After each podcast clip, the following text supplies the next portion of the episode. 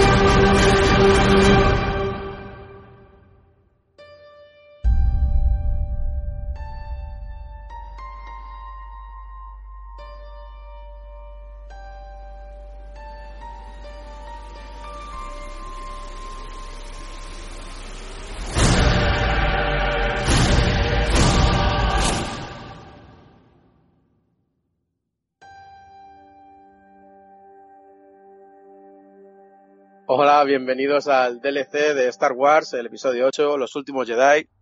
Y bueno, eh, conmigo está Rafa Muriel, que tú sabes lo que es un DLC, ¿no, Rafa? Yo sé perfectamente lo que es un DLC, aquello que nos hacen comprar para seguir disfrutando de un juego. ¿Por qué llamamos DLC a este programa? Porque no es un programa de, de nuestra serie de programas habituales, sino que es un contenido adicional, un contenido descargable, y que va a tratar solo sobre los últimos Jedi, la última película de Star Wars. Y bueno, con nosotros también está Quique Bernal. ¿Qué tal, Quique? ¿Cómo estás? Hola, Pablo. ¿Qué tal? Pues mira, un placer en este añadido, ¿no? A lo que son los programas habituales de los Reyes del Mando. Que si todo va bien, iremos. Y bueno, y si la gente gusta, iremos haciendo de vez en cuando.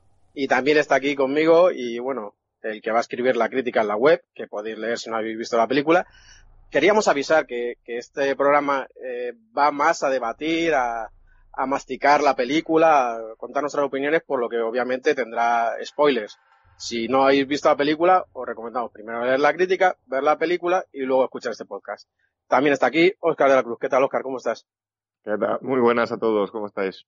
Pues bien, encantado y de, de empezar con esta serie de monográficos y qué mejor manera de que hacerlo con, con algo tan relevante y tan de tanto impacto en la cultura popular como, como es la saga Star Wars. Bueno, pues como siempre os digo, la primera va a ser opinión a alto nivel, cortito al pie, vamos a ir viendo cómo qué opináis. Para empezar, pues está aquí, vamos a empezar con Yoda Rafa, Muriel. Eh, ¿Tengo que hablar como Yoda? No, no. Eh, oh, sí, lo que tú veas. No, Sí, porque, corto, no sí. me, porque no me sale. Eh, bueno, la peli. A mí me ha gustado, ¿vale? Y soy muy fan. Eh, me ha gustado mucho más que la 7, eso hay que decirlo. Eh, está mucho mejor estructurada, es más redonda. eh, es redonda porque es un. Normalmente viene en- después en, Blu-ray. Evoluciona muy bien hacia el clima. Tiene unos diálogos, los veo unos diálogos un poquito más con más sentido. Y, y, después, yo lo veo una película más madura. Mucha gente estaba diciendo de que estaba muy pensada para los niños, pero no. Si te fijas, la película es trágica durante casi toda la película. Y, y yo creo que marca un cambio en cuanto a, a lo que Star Wars se refiere. Si bien es verdad que no eh, relaciona con las otras películas, me refiero en cuanto eh, en, cuanto a lo que a ti te transmite, ¿no? No se parece a las anteriores, lo cual eso me parece bien, pues si os acordáis el episodio 7 era una era un traspuesto de la Guerra de Galaxias del episodio 4. Y eso es lo que a mí me ha gustado, que no ha querido parecerse a al Imperio contraataca. Pues ahora vamos a ver qué opina Obi-Wan Oscar. ¿Qué opinas? Pues yo salí del cine, yo le doy mucha, mucha, bueno, como todo el mundo, le doy mucha importancia a la primera impresión, a las primeras sensaciones con las que abandonas la sala, una vez que se encienden las luces. Y yo salí decepcionado.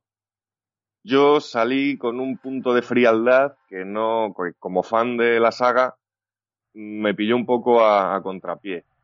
Yo sobre todo voy a ver estas películas para emocionarme y para que salir eufórico de, la sala de cine, como, como fan, ya te digo. Y esta entrega no me lo ha dado, cosa que sí me lo dio la anterior.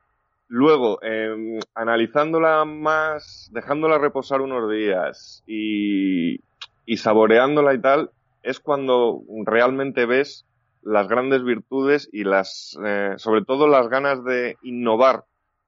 Porque como, como, como bien dice, dice Rafa, eh, nos vendieron un remake encubierto en, en la primera entrega de esta nueva trilogía, pero todos acabamos comprando la, idea. Dijimos, bueno, venga, vale, nos han colado un remake, pero nos lo hemos pasado tan sumamente bien y hemos recuperado ciertas sensaciones que no recupera, que no tuvimos en la, en la trilogía de precuelas de, de Lucas, que lo dimos por bueno.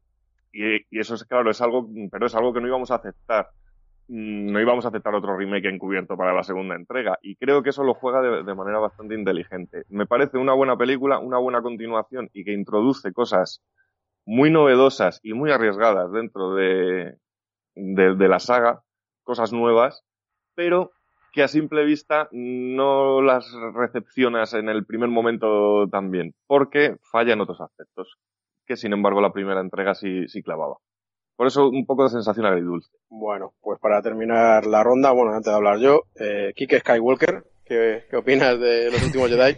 bueno, pues yo le doy mucha razón al compañero Oscar, estoy totalmente de acuerdo, yo salí del cine, eh, no salí frío, pero sí que salí pensativo, ¿no? Y, y, luego estuve dándole vueltas en casa. Y eso es bueno, que una película te haga, te haga sentir eso, ¿no? Que no salgas directamente con el sí o el no. Eh, ¿Qué es lo que yo le veo a esta nueva entrega? Bueno, yo veo que eh, evidentemente el episodio 7 era un fanservice de, del copón. Era, vamos, mm, claramente descarado. Era lo que el público quería y pedía. Y bueno, eso en parte está bien y no tanto, ¿no? Y esta película yo la veo como más, con más personalidad, una película que tiene eh, algo que decir, una película que es eh, impredecible en muchos aspectos, cosas que con el resto de, de películas pues no pasaba, ¿no? Porque tú ya más o menos sabías cómo iba a acabar la cosa. En esta película tiene varios giros que no te lo espera y oye, a mí me cogió por sorpresa. Te puedan gustar más o te puedan gustar menos, pero mm, la sorpresa está ahí. Y yo en ese aspecto eh, he visto que, que, que, se han arriesgado, que el director ha optado por, por dichas situaciones. Y oye, mmm, chapó, ¿no? Y luego sí que le veo algunas decisiones mmm, un poquito cobardes. Pero bueno, de eso, si te parece, hablamos ahora en profundidad cuando ya empecemos a ver qué es lo que nos ha gustado y qué es lo que no nos ha gustado. Pero bueno, en general yo la veo como una buena continuación. Eh, hay que tener en cuenta también que todavía la trilogía no ha acabado, porque ya mucha gente está diciendo, oh, qué porquería esto, no sé qué, no sé cuánto. Todavía no tenemos final, o sea que lo mismo estas opiniones que digamos hoy, pues pueden variar dentro de dos años cuando veamos eh, la tercera eh, y última entrega de esta nueva trilog trilogía. Muy bien, pues nada, yo me voy a terminar Pablo Blader, porque estoy en el lado oscuro, yo creo, de, de la opinión. Eh, mi opinión es que la película técnicamente es, un espectáculo. Eh, las batallas, eh, todo son, es un espectáculo, pero se aleja de la Star, de Star Wars que yo conozco como Star Wars. Eh, yo soy de la primera trilogía eh, y esta comienzo de trilogía con, con el despertar de la fuerza fue bastante Star Wars, obviamente. Y esto se está dirigiendo a otra cosa que ya no es nuestro Star Wars. Los que crecimos con la saga original y incluso vimos la saga posterior que era como una era precuela de, de los personajes que tanto habíamos visto y tanto habíamos pensado en ellos, pues esto, esta película igual empezamos a una transición que no nos termina de gustar, porque ya esto va hacia una nueva generación de, de personajes de Star Wars.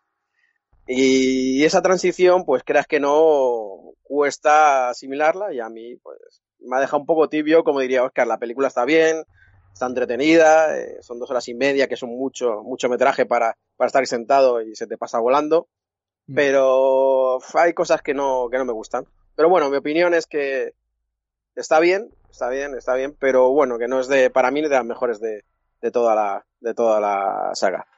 Y bueno, eh, yendo a esta línea, yo os quería preguntar, eh, ¿qué opinión tenéis ya eh, conforme la saga va dejando atrás personajes clásicos de la saga como Darth Mm. Vader, eh, eh, Han Solo, Obi-Wan, eh, Luke eh, con su transición, Leia?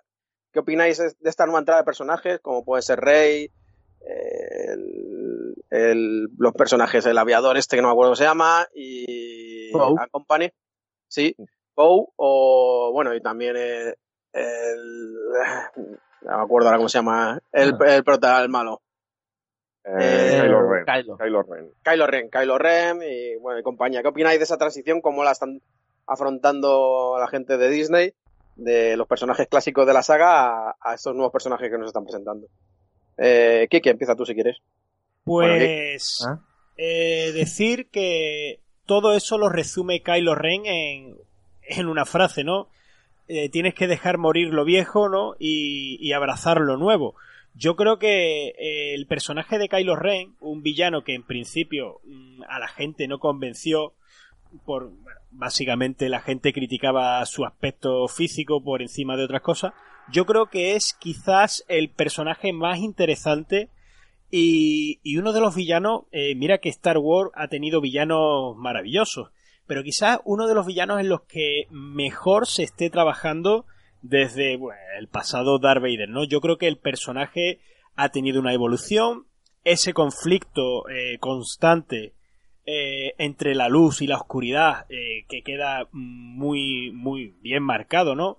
Por, por parte de- del actor y sobre todo me, ha, me ha gustado mucho esa in- interacción que, que Kylo tiene con el personaje de Rey, ¿no? Esas escenas eh, en las cuales ellos eh, van teniendo conversaciones y demás eh, a través de la fuerza, yo me ha gustado muchísimo. Yo creo que ahora mismo, eh, a excepción, bueno, Mark Hamill, Mark Hamill está muy bien en la película, Carrie Fisher, Dios la tenga en su gloria, también está tremenda.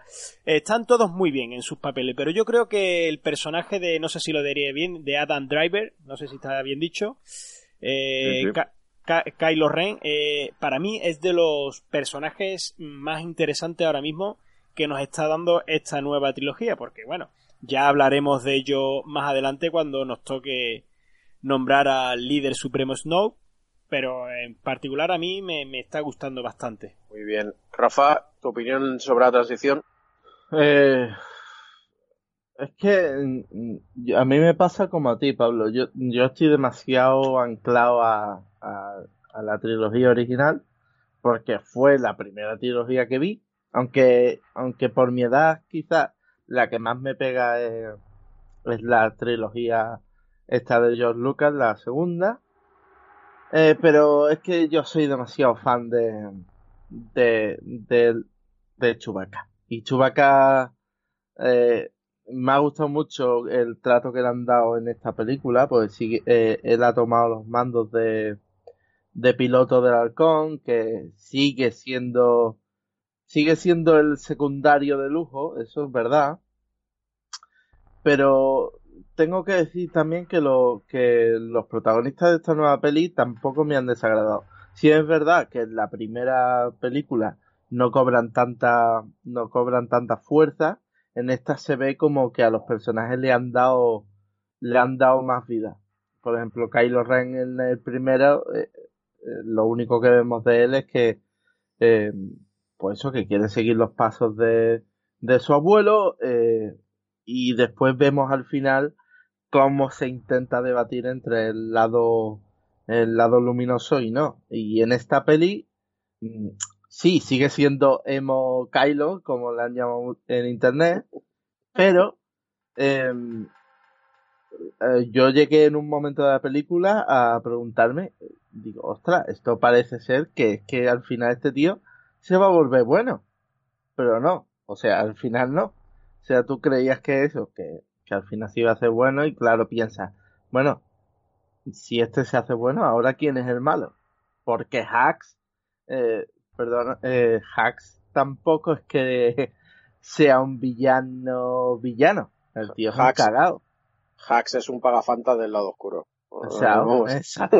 No lo podía haber dicho mejor. No lo podía haber dicho mejor. Eh, él, él, es un cagao. Es un cagao. Da más miedo hasta el Capitán Fasma, esta, la de Juego de Tronos, que, Sí. que Hax. Y está claro que, por ejemplo, Paul Dameron eh, ha pasado a ser el Han Solo de la película. Sí, bueno, entre Pau, entre Pau y entre Finn, ¿no? Se llama el... Sí, pero, pero Finn no deja de ser el, el aporte cómico a la película. Si. Bueno, que, que ya lo era un poco Han en la trilogía original, el ligoncete, un poco también de humor y tal. Claro, pero era el caradura, o sea, era el humor de caradura. Este es como, eh, Finn es el cómico, el... Bueno, como... el, Jar, el, el Jar Jar, ¿no? De la trilogía. que, eh, no quería utilizar Jar Jar, porque Jar Jar es lo peor que le ha pasado a la saga, pero... pero sí, algo así, sí, algo así. Y bueno, y a Rey, pues a mí me ha gustado mucho la evolución que ha tenido en esta peli.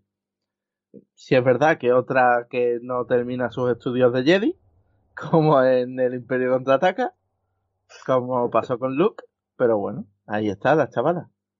Yo, y Bueno. yo solo espero, eh, también para terminar, que lo, está claro que Leia ya han dicho que Fisher ni se la va a hacer por CGI, ni va a aparecer ni nada. Y yo creía que en esta película le iban a poner un final, pero no, al final, y se, está, está bien, ¿sabes? Quiero decir que no acaba ni muerta ni nada de eso. Y con Luke, Oportunidades tuvieron, ¿eh? Oportunidades Claro. tuvieron. desde Mm. luego, yo creía, bueno, es que iba a contarlo, pero al final cuando se iban ahí en la nave creía que se iba a quedar allí. Yo me esperaba que se iba a quedar allí y iba a tener una conversación con Kylo y este se iba a volver loco y hachazo en la cara, pero no. Y, y Luke, yo espero que vuelva, porque es que yo soy demasiado fan de Mark Hamill, que desde aquí abogo para que lo nominen al Oscar, tío, a mí me ha gustado mucho. Bueno, Y creo, Fosky, y creo que ya. Oscar, Ah. eh, opinión también sobre esta transición entre personajes clásicos a, a los nuevos personajes de, de Star Wars. Pues la, pues la transición es el eterno debate entre el fan de toda la vida y, y, Mm. y las, y las nuevas generaciones. Es eh, lo que criticábamos en la primera película, pero con la boca pequeña, que es otra vez lo mismo, otro emperador, otro Vader, otro Luke, es exactamente lo mismo, nos van a meter la misma historia otra vez. Pues aquí que transgrede mm, todas las normas y sorprende, pues eh, yo mismo a priori no lo he asimilado bien. De hecho, como como comenté contigo, eh, este no es nuestro Star Wars, este va a ser el Star Wars de las nuevas generaciones. eh, nos están haciendo, nos están quitando nuestro cuento de toda la vida, nuestro cuento favorito, para trasvasarlo a, a, la, a la gente joven y a, y a, y a la- y a los nuevos, a que se hagan nuevos adeptos a, a esta saga. Pero mm, dices, claro, eh, es que tampoco queremos que nos vuelvan a contar lo mismo, también queremos cosas nuevas y que dentro de, de las limitaciones que te da una mitología ya creada y tal, mm, pues queremos un poquito de transgresión y cosas nuevas. eh, y, y creo que, que está muy, muy bien estudiado. porque tienen el, mm, ese puntito de similitudes, pero además en esta película creo que es, la, es el gran punto de ruptura. En primer lugar, pues eso, el emperador hemos visto que no va a haber un nuevo emperador, que ha sido un amago, una mera anécdota. Sí, sí, sí. El Kylo Ren eh, sí tiene muchas similitudes con Vader, pero, pero no. No, no lleva el mismo camino y no y lleva un punto mucho más imprevisible y, y Rey es lo mismo. Rey, la gran revelación que se produce en la cueva, cuando todos estábamos esperando a ver mm, de dónde le viene el poder, de dónde viene la unión con la fuerza y tal, pues eh, vamos, de hecho yo la, la, crítica escrita la he titulado La democratización de la fuerza, porque me parece el gran punto de ruptura argumental que te tira casi por tierra toda la mitología de que la fuerza se iba traspasando por linaje y por familia y sí. que ahora cualquiera con la fuerza como, como eso, como componente de la vida y de todos los seres vivos, pues cualquier corazón puro te da a entender la película que cualquier corazón puro puede desarrollar los poderes de la fuerza sin ser hijo de nadie ni ser familiar de, de claro. nadie. Y, Oscar, pues, perdona. Eh, sí. Mira, es que a lo que viene a cuento, es que mm, yo me vi la película de Despertar de la Fuerza antes y, y hay el momento en el que cuando Rey encuentra eh, la espada de Luke, sí. Mascanata le dice, eh, esta espada eh, perteneció a, a, a, Darth Vader, le llamó a ser a Luke, a, a Luke Skywalker y ahora te llama a ti. Claro, ahí ya Sí. están jugando contigo, te están diciendo, ostras, pues Claro. esta puede tener familia, es familia Skywalker. Y al Claro, final nada. aquí todo el mundo, después de ver el despertar de la fuerza, daba por hecho que Rey era hija de Luke Skywalker. Y no, pues es hija de unos chatarreros. Exacto. Me, me, me parece un punto de ruptura bastante innovador y bastante arriesgado en la saga. Porque ya te digo, los puristas pueden decir, "Va, ahora ya me están tirando por tierra todo lo que yo conocía de la fuerza y de, y de tal. Y dices, pues bien pensado, pues ¿por qué no? Porque además, eh, incluso ayudado por, ya- y ya termino, eh, ayudado por otras, las otras subtramas de, de la película, de los, de los últimos Jedi, introduce un concepto que hasta ahora no se había, se había pasado casi por alto en las dos trilogías anteriores, que es el papel del pueblo en un concepto bélico. Mm. Sí. Que, que a mí me parece mm, bastante interesante. Bueno, yo voy a contestar y voy a ligar esta pregunta con la siguiente. Eh, desde mi punto de vista, como diría, del bosque está siendo una transición dulce, es decir, estamos viendo a los nuevos personajes acompañados de los personajes históricos de toda la vida. Por motivos obvios, eh, los perso- personajes humanos pues tienen que ir abandonando la trilogía porque ya no están para estos trotes. Y, bueno, lo- yo lo, por ejemplo, he hecho en falta a, a R2D2. O sea, R2D2 sería un personaje que podría participar muchísimo más. Eh, ha sido sustituido por BB8. Y bueno, yo no sé por qué. Eh, así como C3PO sí que hace ahí un poco de bulto en las escenas y tal. R2D2 lo he hecho un poco más en falta. Y bueno, obviamente Chewbacca sí que creo que tenga, ten- tendremos Chewbacca para largo.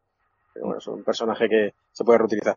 Los nuevos personajes, pues como bien decís, eh, lo han hecho muy bien. Eh, Kylo Ren, eh, creo que era Kike, que decía que tiene un- una trama como villano más elaborada. Yo no diría que más elaborada, yo diría que lo que vimos en Darth Vader en dos trilogías, eh, a nosotros nos presentaron el pre-Darth Vader, eh, nos presentaron a posteriori, eh, la trilogía, la segunda trilogía, Mm. eh, lo estamos viendo en dos películas. Ahora, el camino de, Da- de Kylo Ren, de ser eh, el hijo de Han Solo y la princesa Leia, a ser Kylo Ren, lo hemos vivido en, en dos películas y está muy bien, está muy bien gestionado como, como, como cambió, como, como dio la vuelta al, al lado re- al reverso de la fuerza, aunque parece que ya lo tenía tomado, ¿no? Porque cuando en la escena bueno, para los que no hayáis visto la película, la escena en la que se supone que da el cambio definitivo, que es con, con Skywalker en, en la habitación, yo ya creo que Kylo Ren, como dice Skywalker, ya tiene la decisión o de irse al reverso tenebroso. No, no influye eso, no puede influir, pero ya lo tiene, ya tiene ahí la maldad metida, ya tiene el bicho metido. Pero bueno, eh, uniendo con lo que ha dicho Oscar de, de los personajes, de, de, de la chica de, de que es hija de chatarreros y demás, eh, yo no he visto papeles de que sea hija de chatarreros. Esto es una escena en la que Eso Kylo Ren le dice, le dice que es hija de unos chatarreros cuando quiere que se una a él. Eh, yo Mm. sigo pensando que no es hija de unos chatarreros, sinceramente. Yo creo, o quiero pensar que no es hija de unos chatarreros. Porque Yo eso tiraría, tiraría por tierra bastantes cosas de lo que hemos visto ya en, en entregas anteriores. Sí, yo lo hablé Sí. contigo y, y- y me parecía igual, pero asimilando y sobre todo con la última imagen de la película, la, la última escena sí me hace pensar que, que van a hacer una apertura a los poderes de la fuerza como para cualquiera. No lo sé. Es que O- aquí es, aquí es con lo que, lo que quería preguntar la siguiente pregunta, que ahí vamos. Mm. Eh, entra Disney en Star Wars, no sé muy bien cómo plantearlo, pero vamos a hacerlo con cariño. Entra Disney en Star Wars, nos plantean entregas anuales, nos plantean una nueva, un nuevo reparto. Y bueno, en dos años, dos películas, bueno, tres películas, en tres años, tres películas, todas ellas protagonizadas por, por chicas. Eh, como dice Oscar, tirando de pueblo, ya lo vimos en la anterior, en, en- no en el episodio 7, sino en la película que vimos de Roach One, que también se hablaba mucho de los pueblos, había algún pueblo por ahí arrasado. Mm. Bueno, eh, no parece que, que Disney tiene muy estudiado todo, desde qué tipo de personajes tiene que meter, eh, el número que ahora tengan que ser protagonistas en más o menos ellas, incluso el videojuego. La protagonista es una chica, o sea, Sí. eh, hay que involucrar al pueblo, hay que meter este tipo de personajes, este otro. ¿No pensáis que con la entrada de Disney, con películas anuales, todo esto está cambiando muy rápido y de una manera bastante estudiada desde el punto de vista de marketing y, y Sin sensaciones duda. que va a causar al público? Eso sin ningún Oh. tipo de duda. Lánzate, Ya Oscar. te digo. Sí, ya te digo, como, como producto eh, cinematográfico de entretenimiento, ¿quién mejor que Disney? O sea, Disney es el que domina el concepto para todos los públicos en todas las, eh, la, la- la- en toda la amplitud de la palabra. O sea, es venderte el producto, si tengas la edad que tengas, eh, vamos, es la máquina perfecta de hacer éxitos cinematográficos. Lo estamos viviendo con Marvel, eh, con, todo lo que toca. Y, sí, es, ya te digo, el tema del, del lobby feminista en Hollywood eh, es que no es solo la saga Star Wars, no solo es Disney, es toda Hollywood. Hay ahora un- una tendencia a- al papel de, mm, femenino, al protagonista femenino fuerte, evidente, o sea, en todo. Eh, hablábamos el otro día, Mad Max, eh, Mad Max que es una franquicia que es pura testosterona, puro mm, compuesta de acción, tiros, sangre y gasolina, que era el producto perfecto para venderle a un hombre en la última entrega, sin dejar de perder su esencia y siendo una apoteosis del cine de acción, te, me- te mete un mensaje feminista y una protagonista femenina totalmente sorprendente.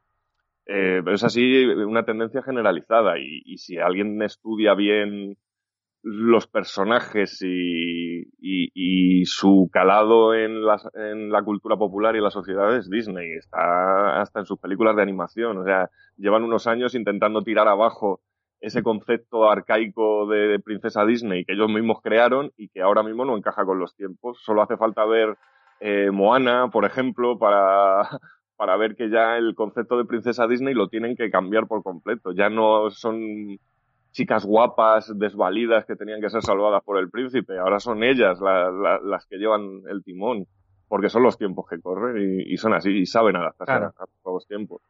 Tenemos la. Es una excepción. tenemos- claro, tenemos Tomb Raider, que ahora que nos llega también, que vuelve a lanzar ese. eh, ese personaje así fuerte, eh, superviviente y demás. Y sí, es lo que vemos últimamente. Ya se lanzó, ya se empezó también con los juegos del hambre y todo eso. Es lo, Sí. es lo, es lo que dice Oscar, es lo que millones, millones, de, millones de ejemplos en, Sí. en los últimos años. sí.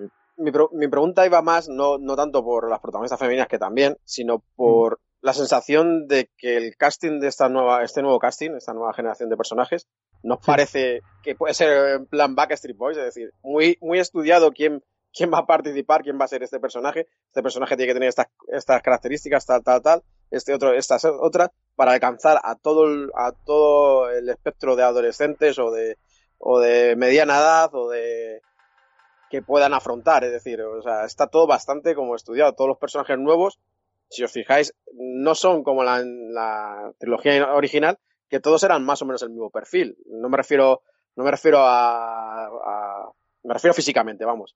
Eh, todos eran del mismo corte, eh, Han Solo, Luke Skywalker, todos eran el mismo rollo y ahora parece que no, ahora es abrimos todo a, de una forma súper estudiada. Eh, yo no sé si Kike tiene que decir algo al respecto o no.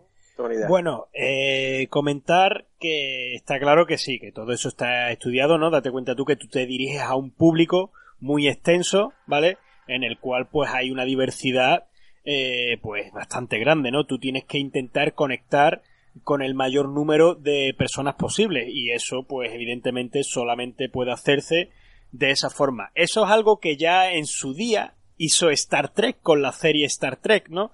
Que bueno, que mm, la diversidad en el puente de mando pues era totalmente eh, unánime. Teníamos eh, a una mujer que de, raza negra, ¿no? Que, que, era una teniente, teníamos a, exactamente Ujura, teníamos a, a, una persona asiática, ¿no? Que era que tenía que bueno que estaba al cargo de, de, de los mandos de la nave, o sea, y, estamos hablando de que es una cosa de, de los años ya 60, ¿no? O sea que eh, fueron unos pioneros. Y en esta nueva generación pues va tocando también eso, ¿no? De que ya eh, los clichés pues desaparezcan un poco y que bueno y que ah, tengamos esa diversidad no esa ese tipo de personajes para que como he dicho antes conecte con todo tipo de público pero yo quería comentarte una cosa Pablo que llevo un rato mordiéndome aquí el labio y es que eh, la gente yo siempre lo diré la gente nunca está contenta eh, con nada o sea el episodio 7 gustó mucho, pero la gente se quejaba de que se parecía demasiado a la trilogía clásica. Esta película se aleja de la trilogía clásica y ahora la gente dice que no se parece a la trilogía clásica. O sea, vamos a ver, señores, ¿qué es lo que queremos? ¿No? ¿Qué es lo que queremos? Esto es Star Wars por los cuatro costados. O sea, aquí hay batallas de nave, hay sables de luz, hay eh, combates con, con, con láser. O sea, esto es Star Wars eh, quiera quien quiera, vamos, que, y quien no lo quiera también. Eh, yo, Kike, yo, Kike, ahí quiero puntualizar, esto no es nuestro Star Wars. Bueno, esto es el universo de Star Wars, pero no es nuestro Star Wars. exactamente, Esa es la diferencia. Pero, eh, Pablo, eh, obviamente es una película de Star Wars. Exactamente. no sepa a los 10 minutos de metraje que esto es Star Wars, es que no ha visto una película de Star Wars en su vida. Pero a lo que voy, a lo que voy. Mm, el factor nostalgia ya el cine nos está demostrando de que no funciona en casi la gran mayoría de ocasiones. Hemos tenido un remake, eh, una secuela de Blade Runner que se ha estrellado en la taquilla, hemos tenido un regreso de los cazafantasmas que se han estrellado en taquilla, hemos tenido, bueno, yo creo que hay más cosas por ahí eh, que, bueno, que al fin y al cabo se ha acabado estrellando en la, taquilla. Los tiempos cambian, Star Wars eh, ya pasó, o sea, la trilogía clásica de Lucas ya pasó. Eh, luego llegó esa trilogía del mismo John Lucas que la gente odió, que es la, el episodio 1, 2 y 3, ¿no? O sea, que el mismo que te dio la gloria, después eh, para mucha gente le dio pues esa, esa pesadilla, ¿no? Eh, y la gente, bueno, pues la gente se quejó, ¿no? Es que esto no tiene nada que ver, eh, no sé qué, no sé cuánto.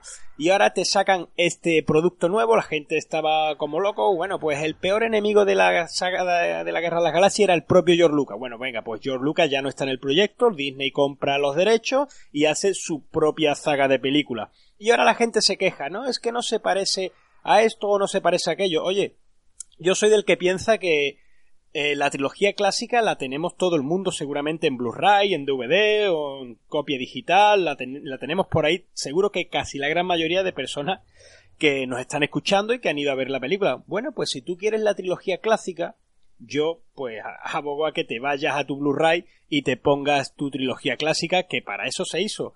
Las cosas cambian, los tiempos eh, pasan y bueno, y hay que evolucionar. Tú no puedes esperar que una película como el episodio 8 pues eh, retome eh, eh, conceptos y situaciones de una película que tienen ya la tira de años. Yo, en ese aspecto, es lo que digo, y perdón, y con esto acabo, es que muchas veces no, no, no valoramos el, la película como tal, sino que valoramos lo que a nosotros nos hubiese gustado que hubiese sido o, por, o que no nos ha gustado porque no ha sido como nosotros pensábamos que hubiese sido. Y eso es eh, también un error a, la hora de eso, ¿no? De poder decir, oye, pues esta película es mejor o peor, ¿no? Porque hay gente que ha mm, masacrado a películas eh, por el hecho de que no cumpliese con ciertos requisitos que yo esperaba y yo creo que eso no debería de ser así. Tú tienes que juzgar el proyecto, eh, la película, eh, el metraje o lo que sea que te están mostrando y ya en base ahí, pues tú decidir si es bueno o malo, pero no retrayéndote a, a, eso, ¿no? A, lo que tú esperabas o a, o a lo que tú querrías que, que, hubiese salido en película, en la película. Pero mira, mira, estoy, estoy en cierta buena parte. Lo que has dicho hay que, hay que comentarlo porque estoy cansado. Llevo dos días eh, oyendo hablar un poco de Star Wars, estoy cansado de oír en todos lados la primera pregunta. Y es que es normal, el ser humano somos así y comparamos las artes, ya sea el cine, videojuegos o lo que sea, con otros videojuegos, otras películas, otras series. Y obviamente, si es una saga, lo comparamos con la saga. Yo he oído eh, eh, 80 veces la misma pregunta en podcast, en lo que sea, sobre, oye, ¿y en, en qué lugar metes este Los Últimos Jedi dentro de la saga de películas? Si es que es normal. Si es que es normal que un producto de Star Wars lo compares con Star Wars. Mm. Eh, imagina, estoy de acuerdo contigo en que Star Wars ya pasó, la trilogía original pasó y, no vamos a volver a ello, pero es, es, de, de cajón que la gente va a comparar. Y, y desde mi punto de vista, yo casi que ni lo comparo, es, es otra. Y creo que Oscar también lo ha dicho, esto es Star Wars, el universo Star Wars, pero va orientado ya a otra cosa. Es otra cosa y estamos simplemente, y la gente lo que hace es simplemente comparar si aquí a donde nos dirigimos ahora con, con esta nueva trilogía y con Disney al mando, que, que creo, quiero recordar que la trilogía original se grabaron las tres películas sobre los 80, no sé muy bien, Oscar, igual 79, 80 o por ahí. Sí, la, la primera es del 77.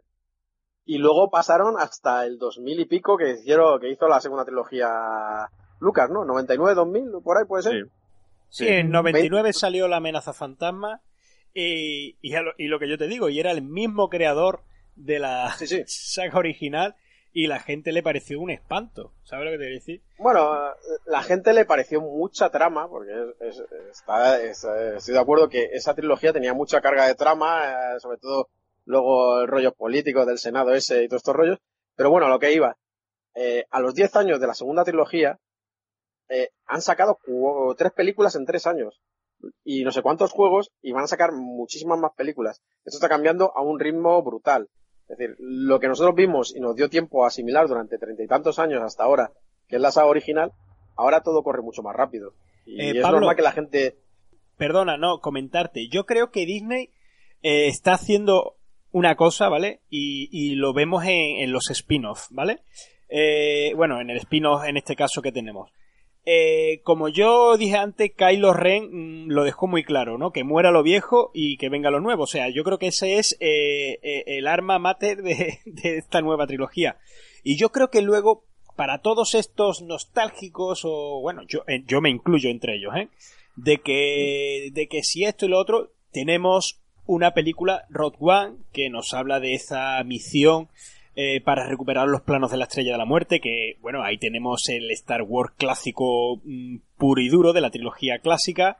Ahora vamos a mm. tener creo que una película de Han Solo, que bueno, que, que nos contará la historia de, de las peripecias, ¿no? De este personaje en su juventud. Y creo, no sé si he escuchado, he escuchado por ahí, no sé si será cierto, si está confirmado o no, que en 2019 eh, empezará el rodaje de, tras el episodio 9 creo que empezará la producción de la película de Obi-Wan Kenobi que bueno, yo creo que es la que menos necesaria eh, sería de esos tres spin ya que hemos tenido Obi-Wan Kenobi en el episodio 1, 2, 3 y 4, pero bueno, todavía se habrá quedado cosas por contar y van a ser una película. Eh, yo creo que para esa gente tenemos, eh, digamos, para la gente, para nosotros tenemos esos spin-off que, bueno, que, que, tiran de nostalgia, ¿no? Tiran de, de cosas ya conocidas y para eh, el nuevo público hemos tenido pues esta nueva trilogía que el episodio 7 nos introduce tanto a, a, los viejos espectadores como a los nuevos espectadores en el universo de lo que va a ser Star Wars. Ya con este episodio 8 se desmarcan un poco de lo que era eh, la trilogía clásica. Date cuenta tú que estas secuelas eh, van a continuación de, de la trilogía clásica. O sea, que ahora sería en el episodio 4, 5 y 6. Tampoco te puedes eh, hacer un desmarque por completo. Y el episodio 9 pues ya será una cosita eh, totalmente ya eh, alejada de, de, todo esto para de cara a la nueva trilogía que ya están planeando pues ya hacer lo que a ellos les salgan de, de ahí y de que ya a nosotros pues nos hayan hecho pasar por el aro. Yo creo que Disney, al contrario de lo que todo, casi todo el mundo piensa, yo creo que es el, lo que menos se nota de esta nueva trilogía. Yo soy de la humilde opinión que el propio Lucas se convirtió en Disney con el retorno del Jedi. O sea, después de un del episodio favorito de todo el mundo, que es el Imperio el Imperio contraataca, que es eh, sorprendente por, por lo, lo, lo, cruel, lo triste y lo el, ese final tan triste que tiene, que sorprendió el, el, tercer episodio, que es el retorno de Jedi, Lucas es ya plenamente consciente de que ha conseguido su objetivo de, de una franquicia para vender muñecos y tal, y en el retorno del Jedi todos la recordamos con cariño y como parte de esa trilogía y porque es el final de Darth Vader y porque es uno de los momentos más emocionantes de la saga, pero yo creo que ahí ya se empieza casi a convertir en Disney. Mm. Como producto estudiadísimo para vender merchandising, con humor, con los Ewoks, con tal. Y luego yo soy uno de los pocos defensores de la trilogía nueva de, Lucas. Es, me parece una trilogía muy adaptada a los tiempos cinematográficos donde se estrenó, quiso ofrecer cosas nuevas y la gente lo rechazó precisamente por eso, porque con un relato antiguo y con la nostalgia de su parte, hablando de una precuela, pero quiso hacer cosas nuevas, con efectos especiales nuevos, y por lo que sea la gente le produjo, le produjo un poco de, rechazo. Yo le defiendo un poco en ese aspecto.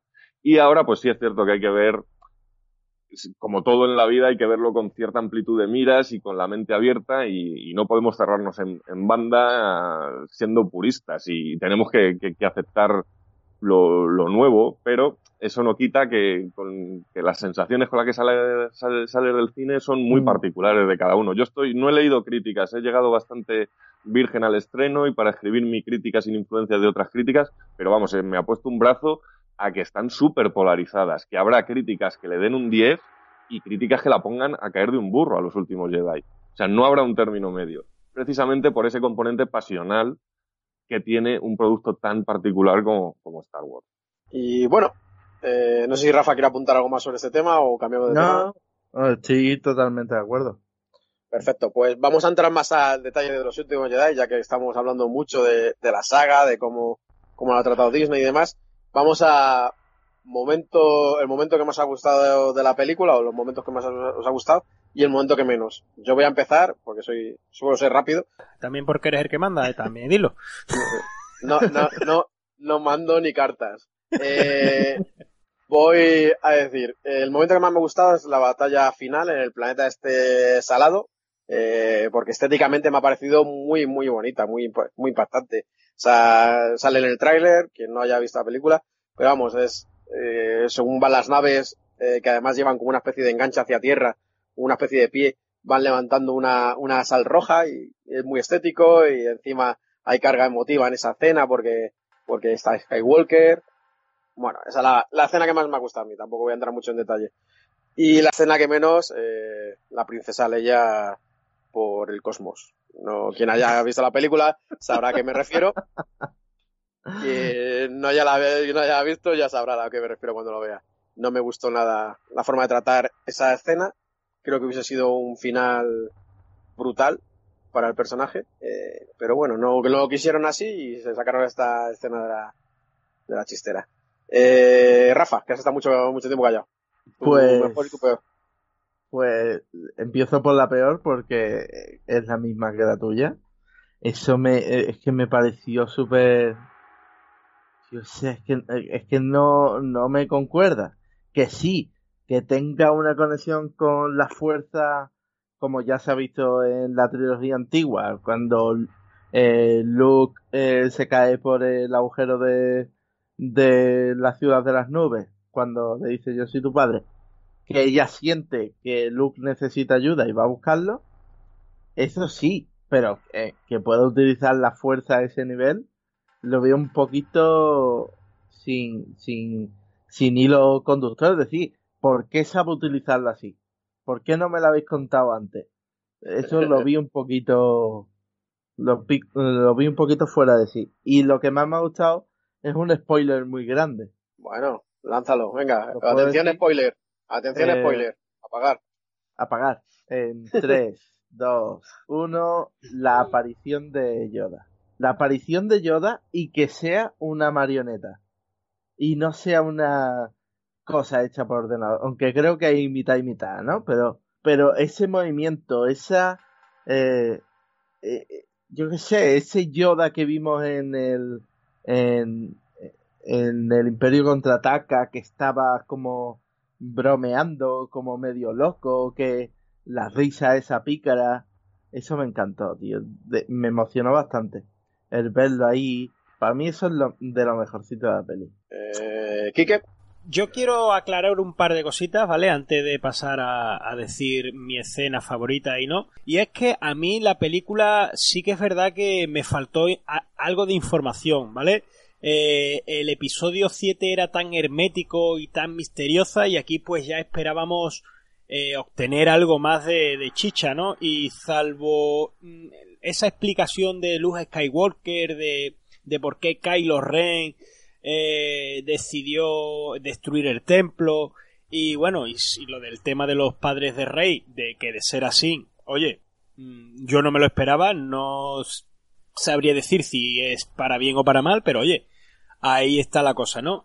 A mí me quedó un poquito en el aire eh, eh, el, el origen de, del líder supremo Snoke.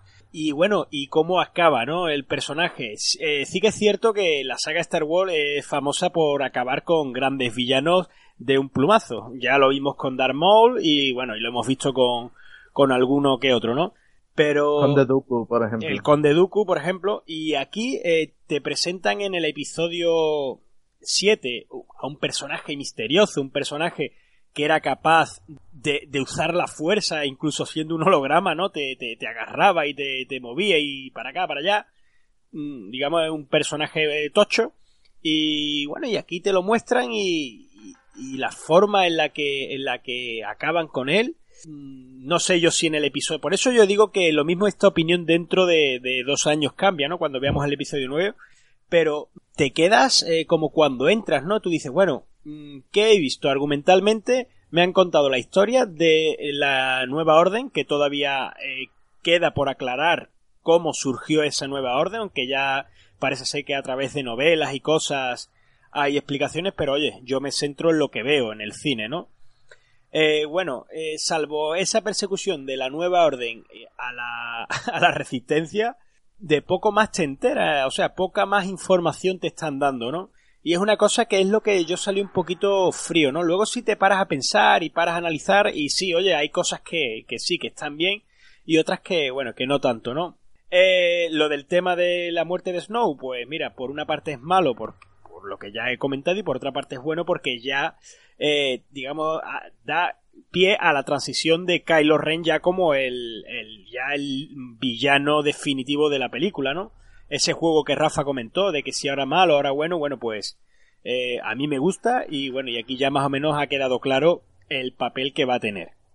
Luego, como escenas eh, favoritas, eh, yo la batalla del comienzo me parece espectacular.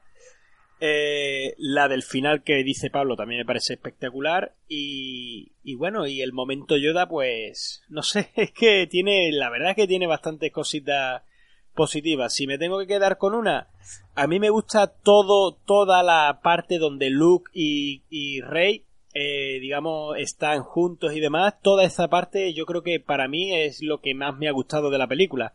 Y luego, eh, escena negativa, yo totalmente de acuerdo, la escena de Leia, ah, no sé, a mí tampoco me termina de encajar. Yo cuando, cuando, bueno, cuando explotó eh, el puente y salió disparada y vimos su imagen, digo, ostras, qué épico, ¿no? Qué, qué, final más, más épico para un personaje tan mítico.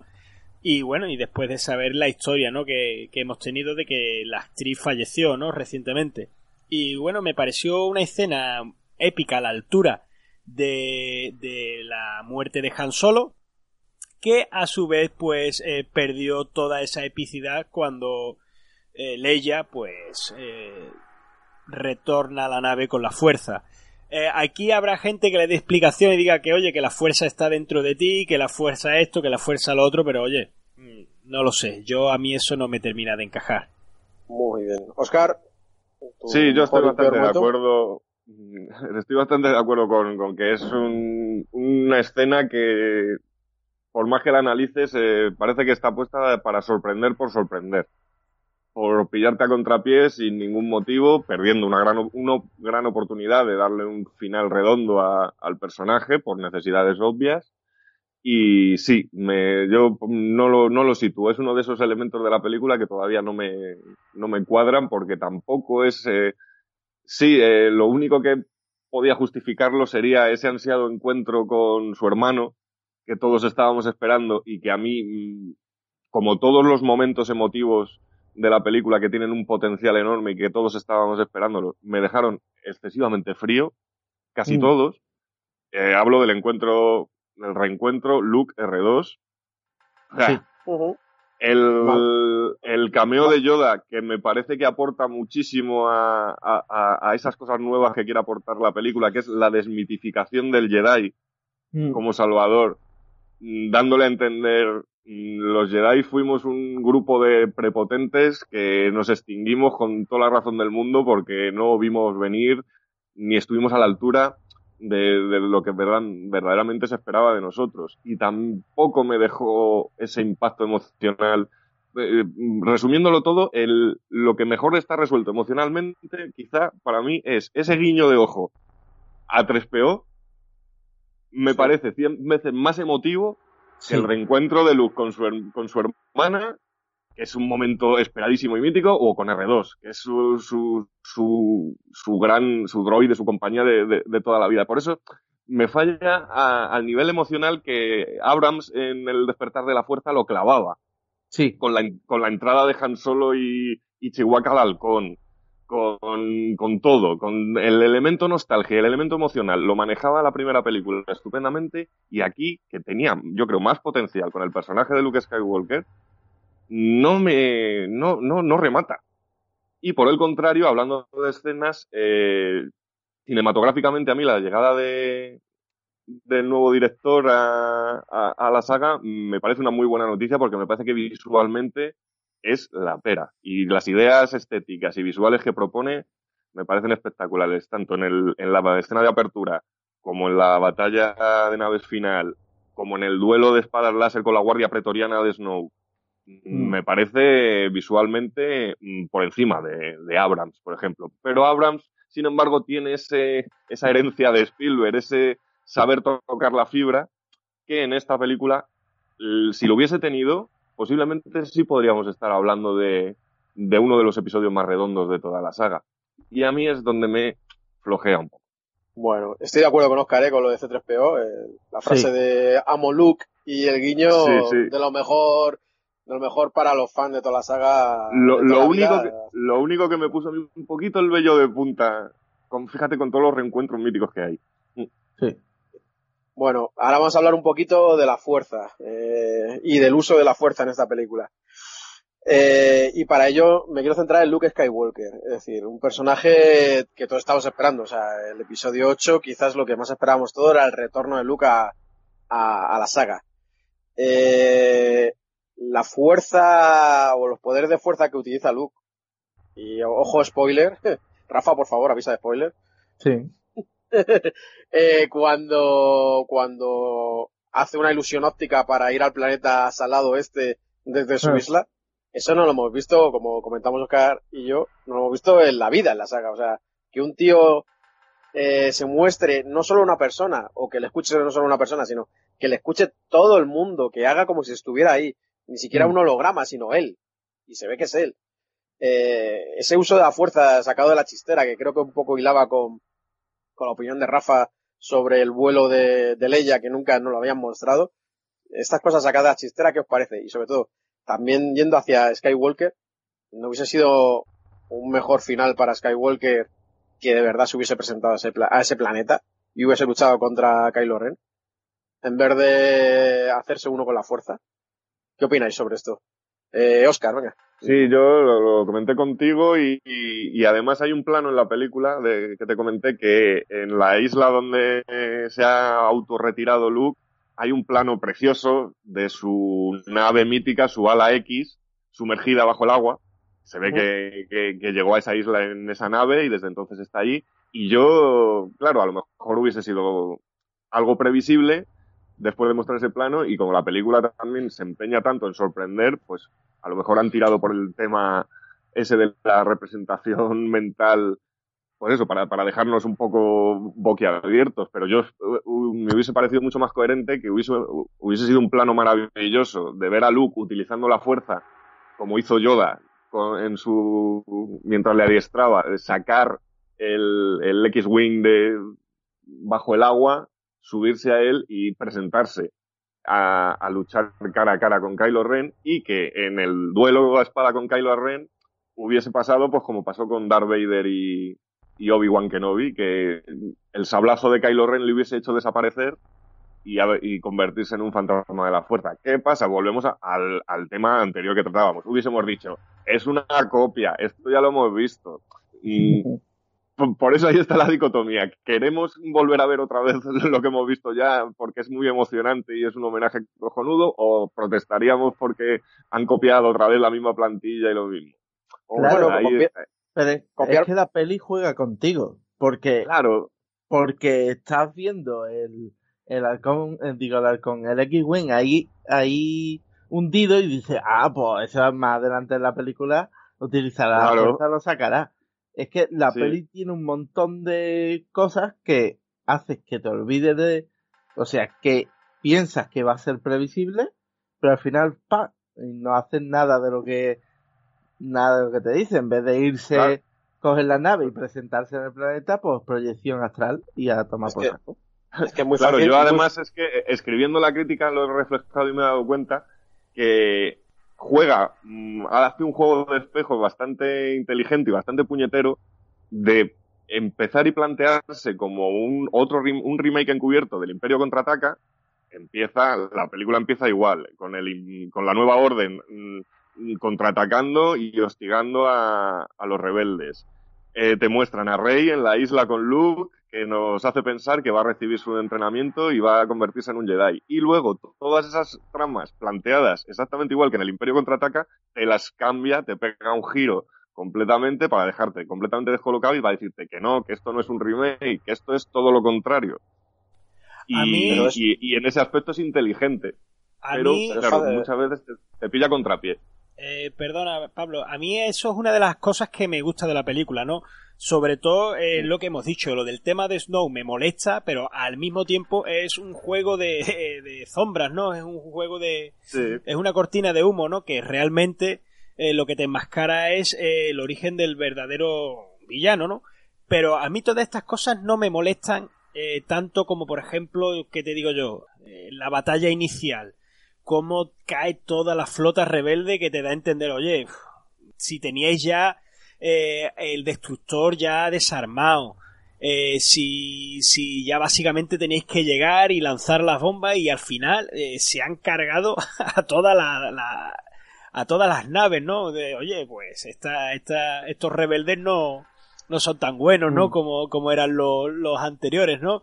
Eh, luego el tema de la guardia de Snow. Eh, volvemos otra vez a lo mismo, ¿no? Del de, episodio 7. Ese fallo que, bueno, que Ray se enfrentaba a una persona, o, o, Finn, ¿no? Una persona que no tenían adiestramiento de Jedi y le plantaban cara a Kylo Ren, que se supone que, bueno, todavía no era un Sith eh, consagrado, pero sí que, oye, en la primera escena de Kylo detuvo un blaster con la, con la fuerza. O sea, que, que tú dices, oye, este tío, y ahora te vienen dos personas eh, que no están adiestradas y demás, y te dan par pelo. Y aquí vemos como eh, eh, este Kylo y, y Ray acaban dándole par pelo eh, Rey a toda la guardia de Snow, ¿no? Que se supone que son la élite en, en, cuanto a, a, a, a, combate y demás, y es la propia Rey la que la que tiene que salvarle el cuello a Kylo Ren, ¿no? Son estos pequeños fallillos y estas pequeñas cosas que, bueno, que sí, que tampoco te echan la película abajo, pero que sí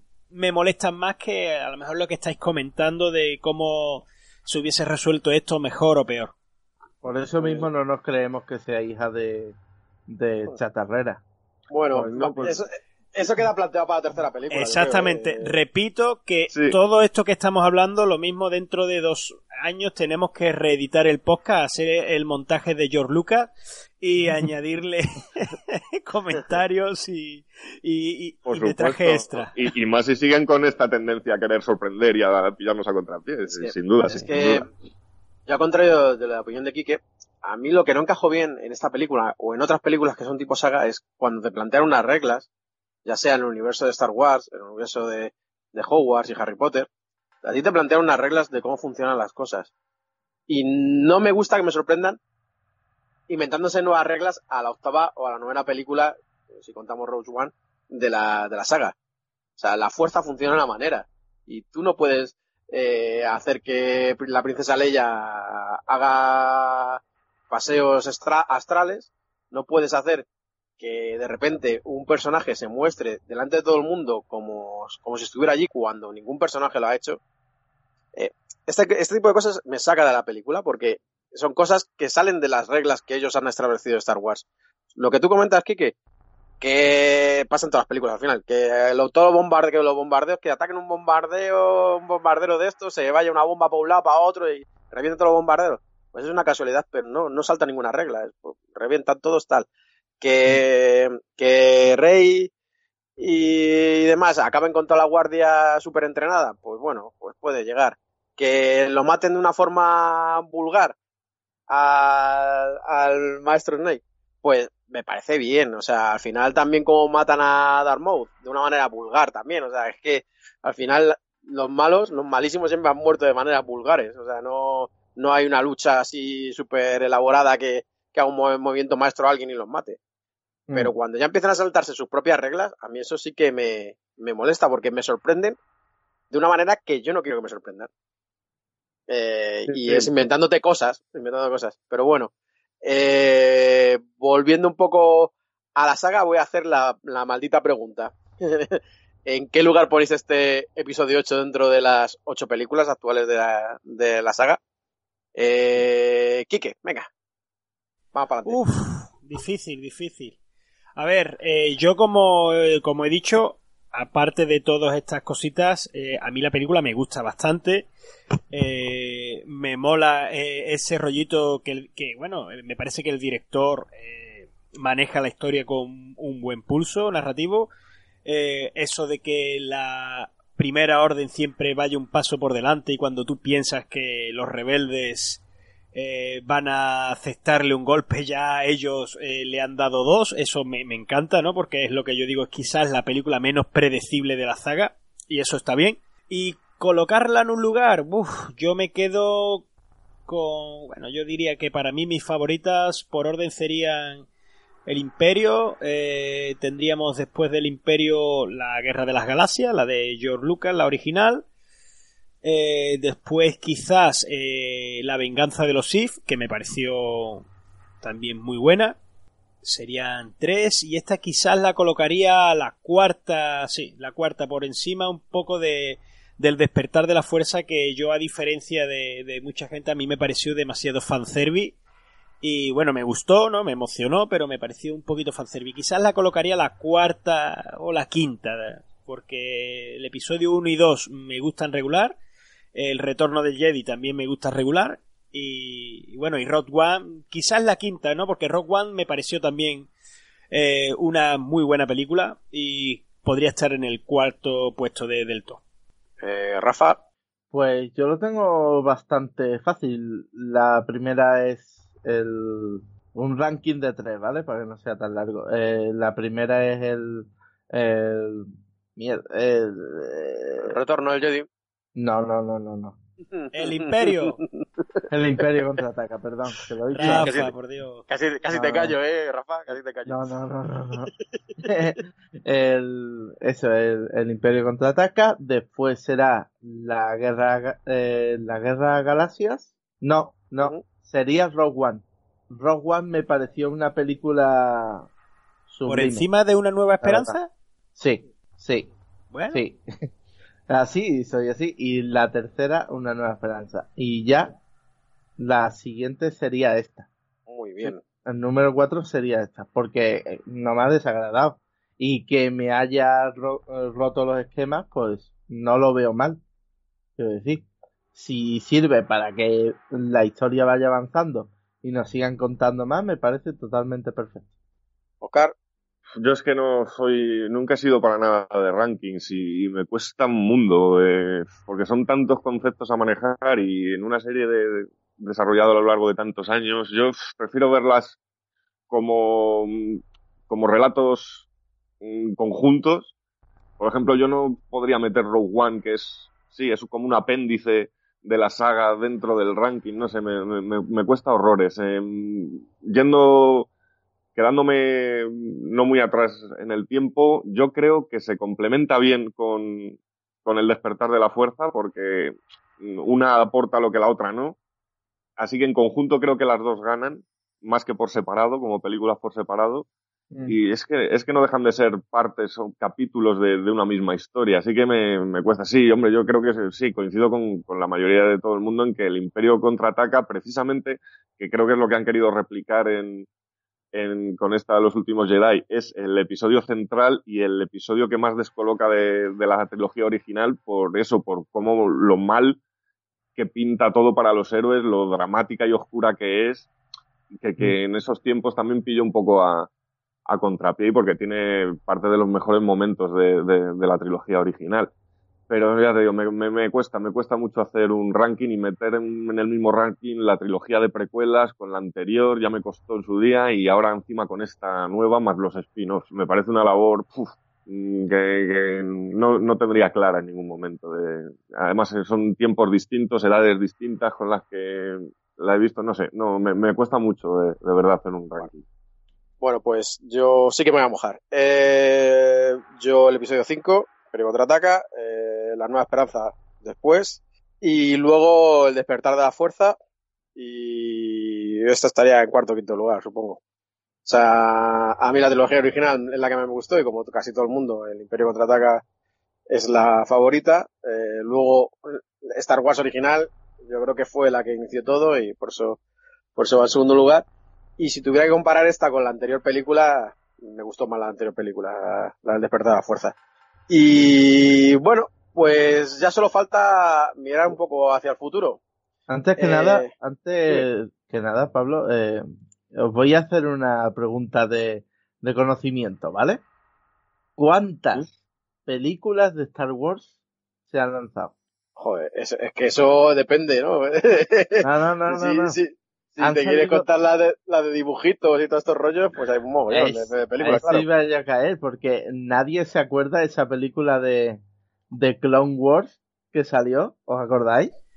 Eh, Yo sí, pero intento olvidarla, intento Pero olvidarla. es que sali- pero es que salió en cine. Es que es, eh, eh, es lo que vengo a salir. Que Mira, yo mundo- de- de esos productos, digamos, esto, este universo expandido, yo quizás Mm. el, mi favorito sería ese Clone Wars que salió de este, del autor de Samurai Jack, del Glendy Tarantoski o Tarkarovsky o como se llame, que Bueno, fue- ruso. O- ¿Y yo qué he dicho? He, he dicho... No, no, que sí, que sí, Ah, que no que- sabía, Ah, que- No, a ruso ha sonado. Vale, bueno, pues, pues este tío, eh, que es el creador de, de Laboratorio de Dexter, eh, Hotel Transilvania, de hecho, que son las más famosas que tiene, y esa maravillosa serie de animación que es Samurai Jack, que si no la habéis visto ya estáis tardando. Hizo, creo que fueron 12 o 13 capítulos, en los cuales te contaba la, eh, la conexión entre el episodio 2 y el episodio 3, ¿vale? Y, y te hablaba de esas, eh, de esas guerras clon. Y luego lanzaron la serie de animación ya 3D que al final pues quedó inconclusa, ¿no? Pues yo de este tipo así de eso, de sus productos, me quedaría con, con esa serie, que si no la habéis visto, echarle un, vistacito porque este tío eh, tiene una narrativa muy, muy cinematográfica y, muy épica. Y la verdad que, que, trata a los personajes, yo creo que incluso eh, en mayor profundidad que en muchos de los aspectos de la segunda entrega de la saga de, la trilogía de Lucas del ataque de los clones. Yo como producto ajeno a la trilogía eh, recomiendo el juego actual, ¿eh? que te cuenta una historia entre, entre el retorno del Jedi y el despertar de la fuerza. Está muy, chulo, ¿eh? ¿Eh? ¿eh? No sé si te has pasado la campaña. Estoy, estoy en ello. Solo quiero que si puedes que te fijes en el casco, en el segundo casco que lleva la protagonista. Ok. Eh, porque sale, o sea, lo hemos visto en las películas. Y hasta ahí. Sí, no. No, sí, joder, la, la campaña está guay, ¿sabes? Sale ahí cómo destruye la estrella de la muerte, o sea, está, está muy bien, ¿eh? ¿eh? Lo recomiendo y además es muy actual y, y supongo que, sacará, sacará contenido de, esta trilogía. No lo, quiero contar porque voy a destripar, pero si una vez que te lo pasas, contacta conmigo y a ver si tú has caído en el mismo. porque yo me quedé con el culo roto. O sea, digo, ¡ostras! Pero vamos, muy guay, muy guay. Bueno, y por ir cerrando un poquito, hemos hablado del pasado, hemos hablado del presente, hemos hablado de la película. Bueno, ¿qué esperáis de, más que de la siguiente entrega intermedia, que será un spin-off de la serie, como habéis comentado? Eh, ¿Qué esperáis del capítulo 9 de, Star Wars? Supongo que un poquito que cierren las tramas abiertas, las dudillas, ¿o no? Eh, bueno, Quique, tú has hecho referencia un poquito al episodio 9 en varias ocasiones, empieza tú si quieres. Bueno, yo, eh, como todos sabrán, o bueno, si no lo sabéis ya os lo decimos nosotros aquí en el podcast, eh, Abraham vuelve a tomar las riendas del man de, este, de este barco. Eh, y bueno, yo imagino que, que la película será muy épica, será muy nostálgica, porque este hombre, la verdad que en ese aspecto sabe elaborarlo bastante bien. Y yo espero que sí, ¿no? Que solucionen pues todas estas dudas que han ido generando y que al contrario que en la trilogía clásica, mm, yo soy de los que digo que bueno que tenemos que dejar la trilogía atrás, pero soy el que más la nombra quizás. Sí que es verdad que toda la mecha la quemaron en el Imperio contraataca y bueno y, y, eh, dejaron el final un poquito digamos a media con ese retorno del Jedi que salvo el momento Luke Vader eh, en la película flojea bastante. Yo espero que aquí hagan lo contrario, ¿no? Que digamos, nosotros pensábamos que toda la mecha iba a estar aquí, pero que no, que, todo acabe ya eh, siendo eh, conectado en el episodio 9 y que, bueno, y que tenga muchísimo material interesante y a, y, a nivel de, historia también, para que eso, ¿no? Para que sepamos que, bueno, que al final todo este camino y todo este viaje ha merecido la pena sin lugar a duda y que no nos dejen con una tercera entrega flojita. Así que yo espero eso. Oscar, ¿qué esperas del episodio 9? Hombre, yo la, si la palabra que, que es el centro de, esta nueva trilogía y de, y de Rogue One, incluso si la incluimos, es esperanza, ¿no? Yo tengo mucha esperanza de, de, que sea un brillante colofón y me alegra la vuelta de Abrams, eh, que según ya te digo lo que opina, mm, sería genial que la dirigieran a medias, ¿no? Entre Ryan Johnson y JJ Abrams, ya que para mí han sabido los dos, eh, lo que le faltaba a uno lo ha aportado el otro, sería una gozada que pudieran dirigir a los dos a medias para dar el, el, acabado yo creo que, que, debería. Y yo creo que argumentalmente eh, hay una escena de la que no hemos hablado, que, vamos, una subtrama porque vamos, el, el, film se, se, basa en dos subtramas, o sea, en dos tramas paralelas que confluyen al final, que es la de la persecución a la rebelión y, y lo que ocurre en la isla con Rey y Luke. Y una subtrama que, si bien salimos del cine pensando todo el mundo que era un pegote y muy innecesaria, que es todo lo de Finn y la chiquita esta oriental en el planeta este del casino, creo que plantea por dónde, y, e incluso el personaje de Benicio del Toro, que parece un poco insulso, pero introduce en la trama un elemento que yo creo que será básico y para el desenlace de, de la historia, que es el tema de los vendedores de armas en toda guerra, en todo conflicto bélico, que es algo que ni se nos había pasado por la cabeza dentro del universo Star Wars, a pesar de hablar de un conflicto bélico. Mm. Introduce a los traficantes de armas que surten de armamento tanto a, los rebeldes como a, la primera orden. Y eso, junto a toda la trama principal de Rey y, esa transgresión con el tema de la fuerza, de que cualquiera pueda tener el poder de la fuerza dentro de él, que es el plano final de ese niño con la escoba, creo que, la, viendo que la rebelión está prácticamente acabada, que todos los miembros de la rebelión caben ahora mismo dentro del halcón milenario, Mm. Eh, creo que la, la, rebelión del pueblo, cuando el pueblo se levante, va a ser básico para el desenlace de, de, este conflicto bélico contra la, contra la nueva, contra la primera orden. Yo creo que por ahí pueden ir los tiros si siguen planteando, por ejemplo, el personaje, el cameo que hace Justin Terux, el protagonista de, de Leftovers, que prácticamente es un plano que dices, mucho actor para ese cameo tan soso, ¿no? a lo mejor como, como cabeza de esos traficantes de armas y tal, puede tener un papel importante en la resolución del conflicto, no sé yo por dónde pueden tirarlo, pero puede, puede ser importante.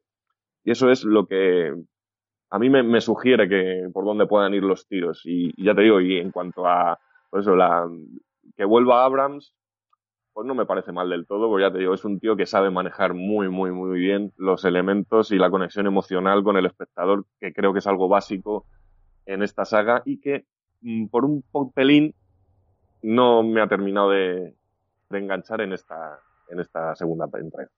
Bueno, Rafa. Pues, ¿qué espero? Espero Mark Hamill, tío. Quiero que vuelva Mark Hamill. Es que, es que con Mark Hamill yo es que adoro a ese hombre, tío. Es que si no seguís en Twitter, eh, es una de las personas que debéis seguir, porque es muy divertido, siempre con los fans. A mí me dio like, por lo cual le debo, le debo, admiración. Eh, y, a mí su look me ha gustado y quiero verlo en plan eh, como se le apareció eh, Obi-Wan a Luke. Su, su, look look por imagen o look por... No, no, dudes, no, dudes de que aparecerá, no dudes de que aparecerá, porque todo indica ello, vaya. ¿Qué dudas? Sí. No, no, que no dudo que aparecerá. Ah, pero aparecerá de, forma espectral o... No, sí, no, es espectral, pues se ha unido con la fuerza ya, él es uno... Y de eh. forma anecdótica, quizá, a lo mejor. No, no creo yo que tenga mucho peso en, salvo mm. un último y merecido homenaje. No sé, pero ya veo, quién sabe. Y, a lo mejor nos sorprende. Y no sé qué creéis, pero un homenaje en plan. Eh, ¿Os acordáis del retorno del Jedi cuando sale al final eh, de forma espectral Yoda, eh, Obi-Wan y este, bueno, Darth Vader? Sí, que lo cambiaron, ¿no? Lo cambiaron en Anakin la Skywalker. Exacto, pusieron a Anakin Skywalker y pusieron el de la trilogía. el de la trilogía de. que, Bueno, que hay que obviarlo, pero bueno. Ojalá yo que tengo. Yo es que no he encontrado eh, las ediciones sin remasterizar. y en la mía, que yo me compré el pad de las seis películas, sale el puñetero Hayden Christensen. En la, primera edición en DVD ya había hecho ese cambio?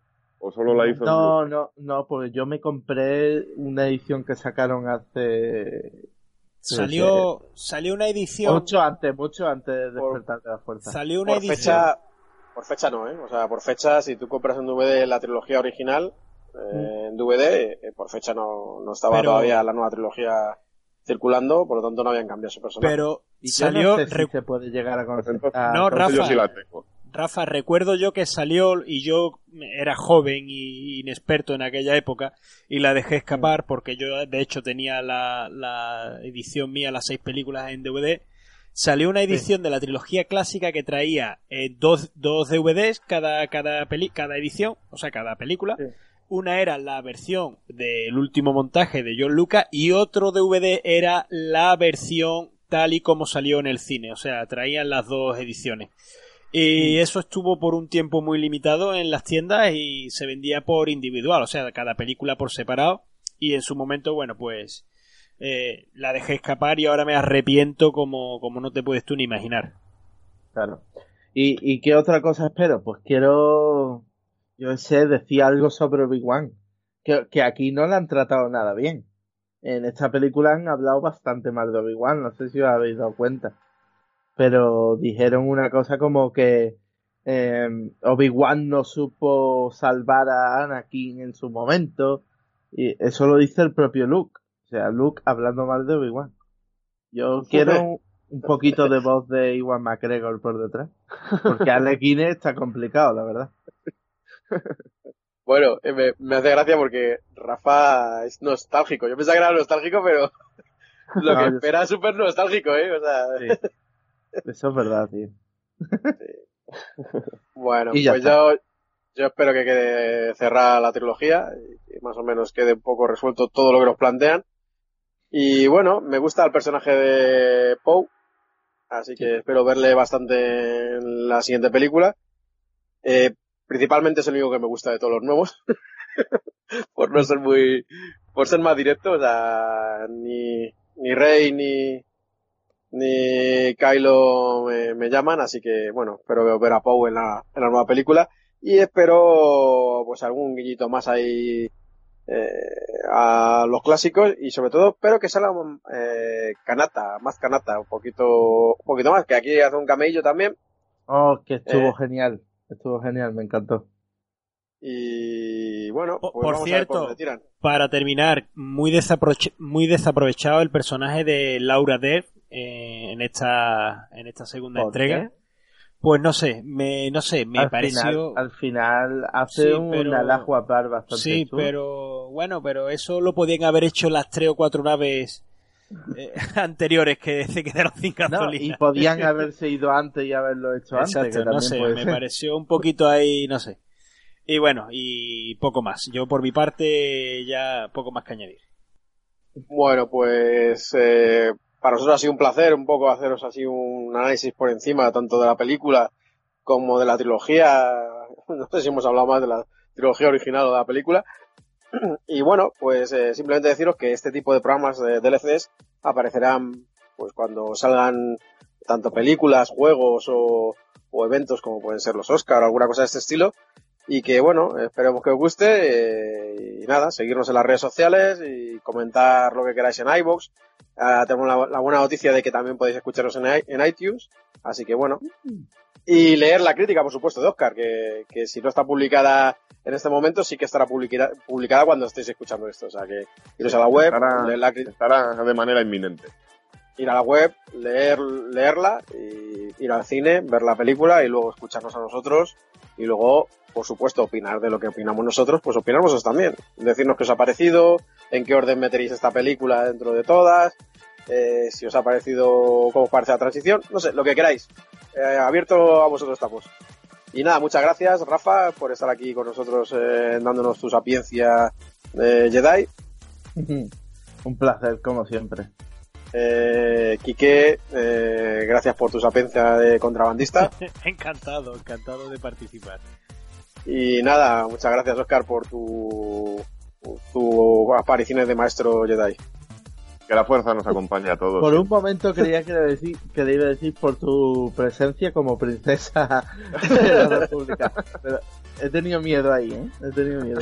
Bueno, y yo, si te parece, y a lo mejor con esto me gano muchos enemigos, me despido diciendo larga vida y prosperidad. te estás creando, te estás creando, te estás cavando tu propia tumba, que tú lo sepas. Bueno, que la fuerza pues acompañe, chavales. Dicho esto, dicho todo. Que la fuerza os acompañe a todos también. Un saludo, hasta luego.